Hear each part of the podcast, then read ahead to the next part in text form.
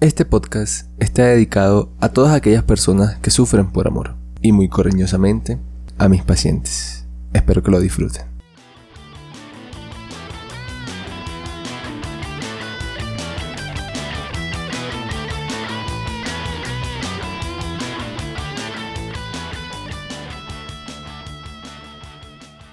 Bienvenidos a tu podcast Una idea en tu mente. En este programa encontrarás información sobre psicología, procesos psicoterapéuticos y la forma correcta de enfrentar nuestros pensamientos para obtener una salud mental sana. Mi nombre es André Gómez, soy psicólogo clínico y en este tercer episodio del podcast Una idea en tu mente quiero que hablemos un poco sobre el amor y sus tragedias.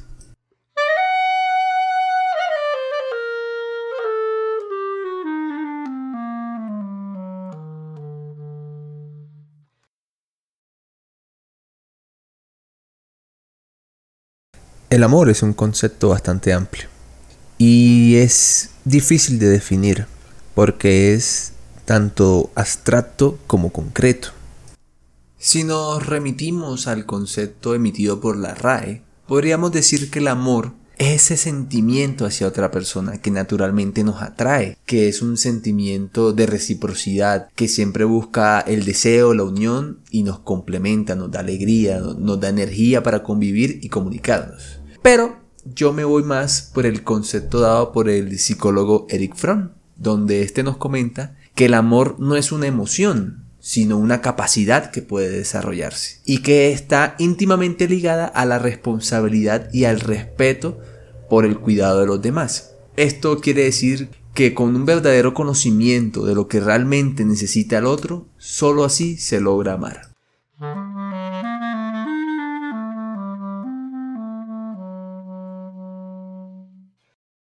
Como complemento a lo anteriormente escuchado sobre el psicólogo Eric Fromm, quiero añadir que también hace falta conocerte a ti mismo para poder amarte y amar a otros.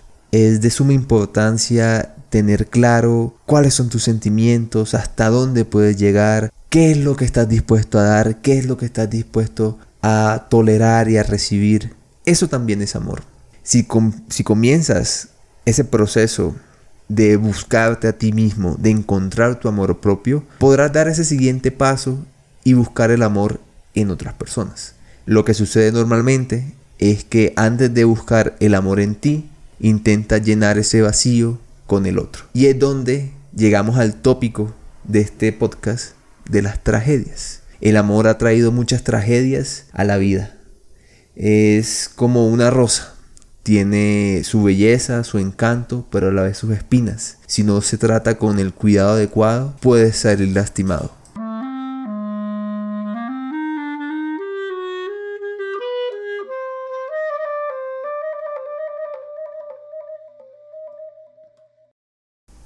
Existen muchos temas que se pueden abordar en relación al amor, al desamor, pero yo lo he englobado en dos grandes tragedias la primera es la dependencia emocional y la segunda es la infidelidad. Cuando nos referimos a la dependencia emocional, estamos hablando de una serie de comportamientos adictivos en una relación donde existe una desigualdad en los roles.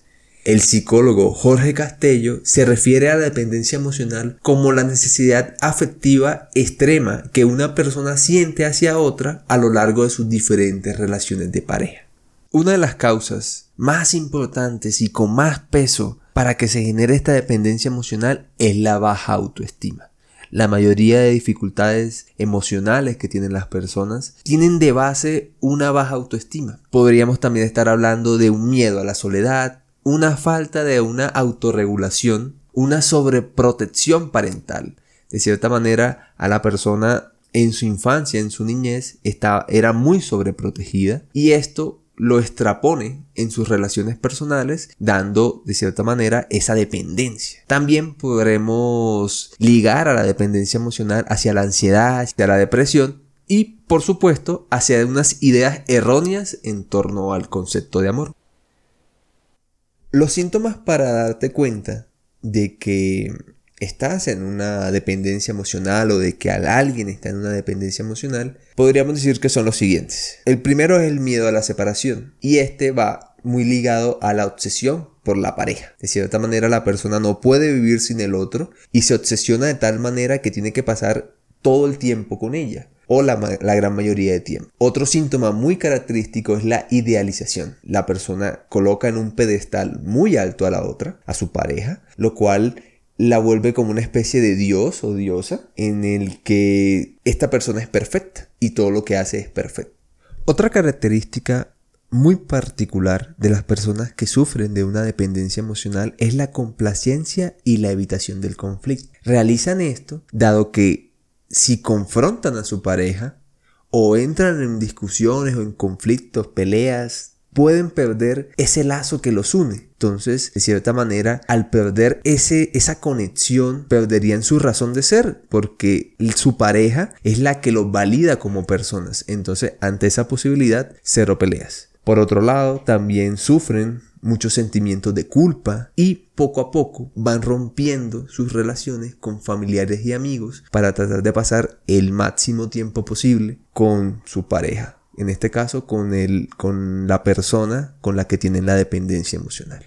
Para terminar esta primera tragedia, te hablaré de las consecuencias emocionales que trae consigo la dependencia. La primera y una de las más obvias es el desgaste físico y emocional estás en un constante, en una constante lucha interna y pues eso se ve manifestado en tu cuerpo y en tu mente. La segunda son las ansias de recibir cariño. Tienes una autoestima tan baja que de cierta manera te conformas con migajas en vez de darte la oportunidad de comerte el plato entero, el banquete entero. Por otro lado, te vuelves muy posesivo con tu pareja porque sientes que si no estás con ella o con él, pues tú no te validas como persona, dejas de ser persona. Entonces siempre estás detrás de él o detrás de ella, lo cual, volviendo a lo que había comentado anteriormente, te genera un desgaste emocional. Y por último, pues se evidencia un abandono de tus amistades y una priorización de la pareja como el todo, como tu universo, como tu mundo. Y sin ella, pues no logras tener nada.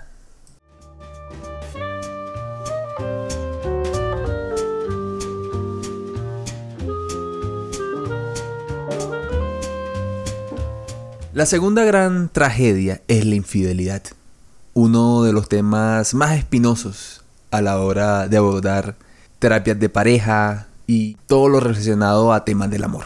Si nos vamos al concepto emitido por Romero Palencia en el 2007, la infidelidad significa hacer algo fuera de lo que dos personas han acordado como fidelidad.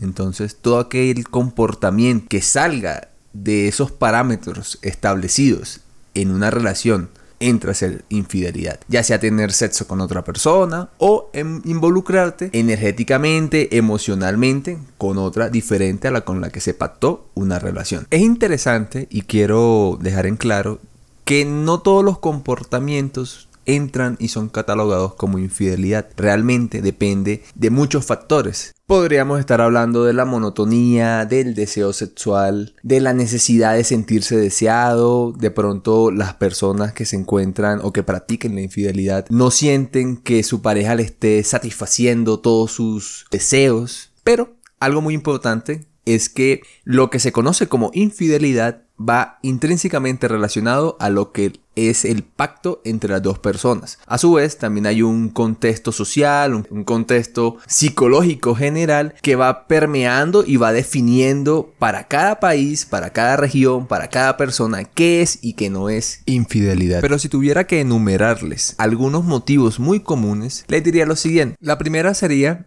la persona nunca tuvo la intención de ser fiel. Algunas personas simplemente no creen en la monogamia. Y eso hace que, aunque tengan pareja, pues sigan buscando tener relaciones de cualquier otro tipo con otras personas. La segunda es la insatisfacción con la pareja. La persona se puede sentir insatisfecha a nivel sentimental, a nivel sexual, a nivel de atención. Entonces, al no sentirse cuidado, pues busca eso que no le están brindando en la relación por otro lado. 3. Creer que ya no hay amor. Muchas veces, pues en las relaciones de pareja hay una disminución del deseo y de la actividad sexual. Esto es algo completamente normal y que poco a poco se va superando y se van adaptando y se van modificando ciertas cosas para que sea innovador este, este espacio en la pareja. Pero algunas personas consideran que cuando ya entra en este primer bloque, cuando entra en este primer, este, con esta primera disminución, pues ya se ha destruido todo, ya se acabó todo y buscan el amor en otras personas. 4 buscar una alternativa a la pareja actual. En este caso, la persona ya tiene la idea de terminar su relación, pero está buscando otra mientras se termina esta. Como se diría coloquialmente, tiene un arrocito en bajo y apenas su relación principal se acabe, se dirige a la que ya ha creado de manera eh, secundaria 5. Sensación de inseguridad personal. La persona se siente muy disminuida, tiene una autoestima muy baja, se siente fea, poco atractiva, menos inteligente y usa la infidelidad como una forma de validar estos aspectos negativos que, que siente para, digamos que, sentirse como todavía atractivo y disponible para el mercado. 6. Que siente que la relación se encuentra en una monotonía total y decide buscar otra persona con la cual pueda sentir más. Estaba muy ligada a la cuarta, que era la buscar alternativas a una pareja actual. 7. De revancha. A veces la infidelidad es una reacción ante algo sufrido, digamos que una traición sufrida por parte de la pareja. Aquí la infidelidad es una forma de venganza en la que desquitarse del otro por el trato injusto recibido. 8. Inestabilidad emocional. Algunas personas simplemente son infieles debido a que tienen un patrón de personalidad inestable. Tienen muchos problemas que no han resuelto, muchos traumas infantiles, quizá han sufrido abusos en su infancia y estas personas tienen una mayor propensión a ser infieles.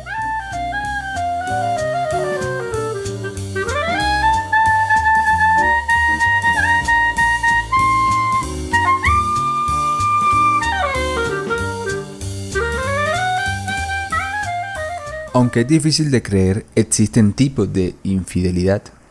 Podemos hablar de la infidelidad directa, que es aquella que se produce de manera intencionada, y la infidelidad indirecta, inintencionada, en la que de cierta manera, abro comillas, ocurre de manera repentina y accidental. También existe una infidelidad marcada por la parte sexual y no sexual. Esto quiere decir que la infidelidad está basada en relaciones sexuales y la no sexual va más relacionada a el compartir emociones y sentimientos. En esta era virtual que nos encontramos también podremos diferenciar entre una infidelidad online virtual y una física. En ocasiones se tienen relaciones a distancia, se encuentran lejos de la pareja y la relación se va volviendo muy virtual, muy online y también se puede ser infiel de esta manera, no pues de la manera tradicional desde la física, por decir algo. Y este último tipo de infidelidad, que considero yo que es una de las más comunes y de las que más se presenta en la población general, es la infidelidad por impulso, en el que la persona es infiel de cierta manera para satisfacer sus deseos físicos, pero sin establecer vínculos emocionales con el otro. Para terminar esta segunda tragedia, quiero que conozcas algunas señales de alarma o mejor conocidas hoy en día como red flags, banderas rojas. Aunque por sí mismas, esto que te voy a comentar no quiere decir que una persona esté cometiendo infidelidad. Si son muy reiterativas y se acumulan muchas, podríamos estar delante de este hecho. Las señales de alarma serían las siguientes. Cambios en las rutinas diarias, estado de ánimo alterado, aislamiento emocional, falta de comunicación, mucha falta de transparencia, exceso de privacidad, gastos fuera de lo normal, nerviosismo e incoherencia, una actitud defensiva y una disminución en el deseo sexual.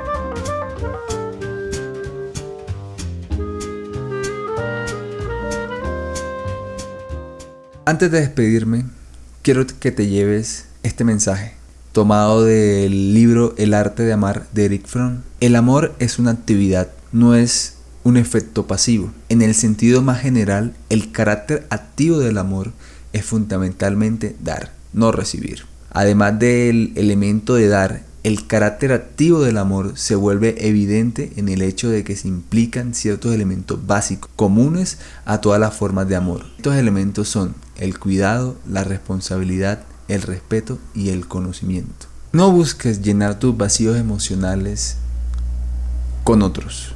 No busques que otros sean los que validen tu vida. Recuerda que tú eres único, tú eres única y que tu amor por ti mismo es el motor más grande que existe en este mundo.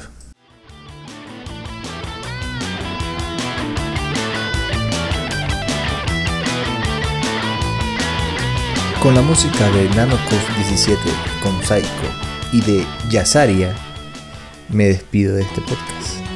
Sin antes invitarte a que me sigas en mis redes sociales como psicólogo Andrés G.O en Instagram y Facebook y que sigas este podcast por tu plataforma de podcasting favorita. Espero que te haya sido de agrado escucharme en esta mañana, en esta tarde o en esta noche y nos vemos la próxima semana.